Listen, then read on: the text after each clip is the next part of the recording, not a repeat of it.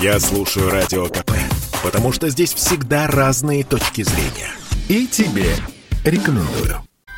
Кадастровая стоимость жилья в Москве в будущем году вырастет в среднем на 20%, сообщили в столичном правительстве. Все из-за ускоренного подорожания квартир, которое наблюдается с начала года. Рост составил около 40%. Как это отразится на расходах налогоплательщика, рассказал экономист, ведущий радио КП Никита Кричевский.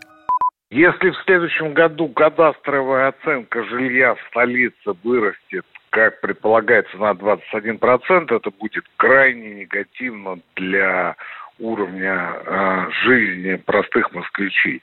Почему? Потому что 21% автоматически ляжет на рост налога на имущество. В ситуации, когда доходы и так не до конца восстановились после коронакризиса, а по большому счету они падают уже 10 лет подряд, а, дополнительно бить по кошелькам москвичей не самая лучшая идея, и это очень мягко сказано.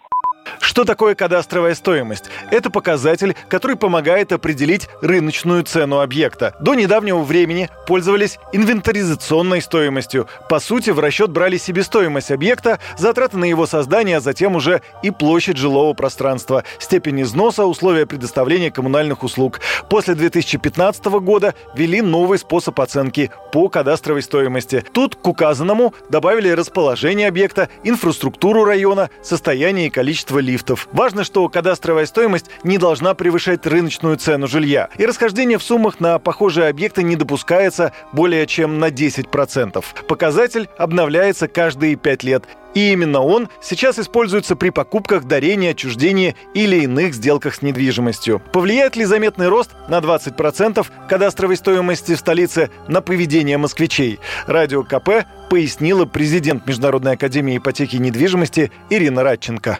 Повышение через год. Все москвичи, которые имеют собственность, недвижимость, жилую, нежилую, соответственно, заплатят налог на 20% больше. Конечно, вряд ли кто-то будет прям продавать, потому что ну, это же жилье, да, и что люди не будут э, ютиться в палатках. Глобально никакого на рынке недвижимости тренда не появится, там дальше начнут все распродавать. Но будет неприятно, конечно, для граждан. Коммерческие объекты, тут речь об офисах, помещениях магазинов и других нежилых зданиях, в свою очередь, подорожают в Москве в кадастровом выражении до 8% в 2022 году. Это при росте рыночных показателей до 11%. Юрий Кораблев, Радио КП. Это спорт неприкрытый и не скучный. Спорт, в котором есть жизнь. Спорт, который говорит с тобой как друг. Разный, всесторонний, всеобъемлющий. Новый портал о спорте – sportkp.ru О спорте, как о жизни.